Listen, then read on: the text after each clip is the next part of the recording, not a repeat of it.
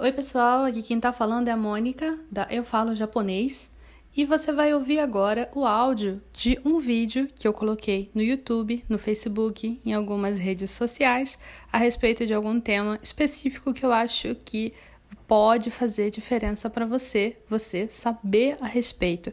Eu espero que você goste. Vamos lá! E aí, depois de 11 anos no Japão, eu voltei para o Brasil. Não conhecia ninguém da área 11 anos lá fora, né? até os meus amigos eu não conseguia reconhecer direito no meio da rua. Né? E eu não sabia por onde começar. Uh, tentei fazer a mesma coisa, procurei. Ah, agora já tinha o Google, né? Então procurei as agências de tradução, disparei meu currículo para tudo quanto era lado e uh, vi que não estava tendo retorno. Eu, putz, eu preciso trabalhar, gente. Tenho filho para criar. Não dá. Uh, então eu entrei no Facebook, vi que tinha um grupo uh, de tradutores do idioma japonês. Aí eu comecei a analisar quais eram os tradutores que, assim, que eram mais ativos, que sempre estavam dando dicas, estavam ajudando alguém. Escolhi dois de lá.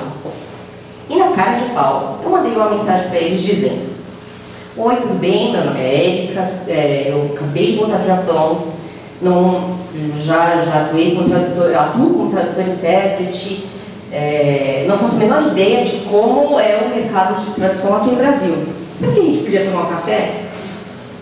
E, por sorte minha, os dois aceitaram. Tá. Um deles me indicou para o trabalho das Olimpíadas, com o jornal Wasabi, que é um dos jornais mais, mais vendidos no Japão.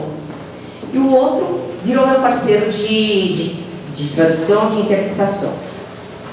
É, como é que eu cheguei nisso? Eu comecei a fazer alguns trabalhos assim, ou eu fazia pela metade do preço, porque eu queria que eles conhecessem o meu trabalho, ou eu fazia de graça.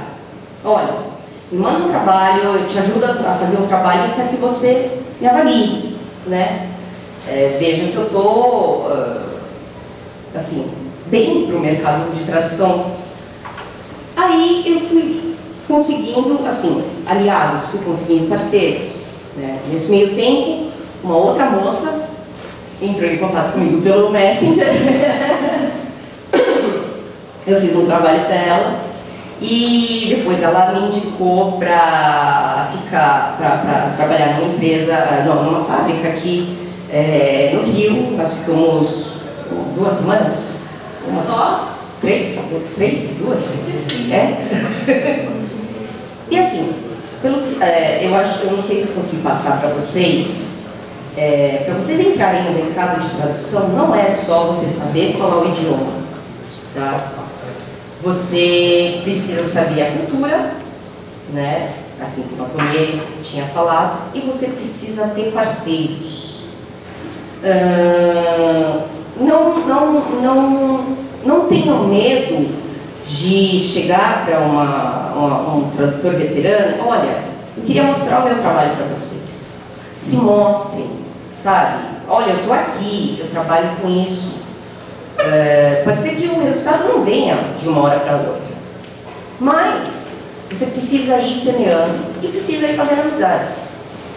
É, quanto mais pessoas do ramo você conhecer melhor. Às vezes, assim, e um tradutor ele não trabalha sozinho. Eu espero que você tenha gostado de ouvir esse áudio. Se você gostou desse áudio, por favor, compartilha com alguém esse podcast, alguém que você sabe que precisa saber dessas informações.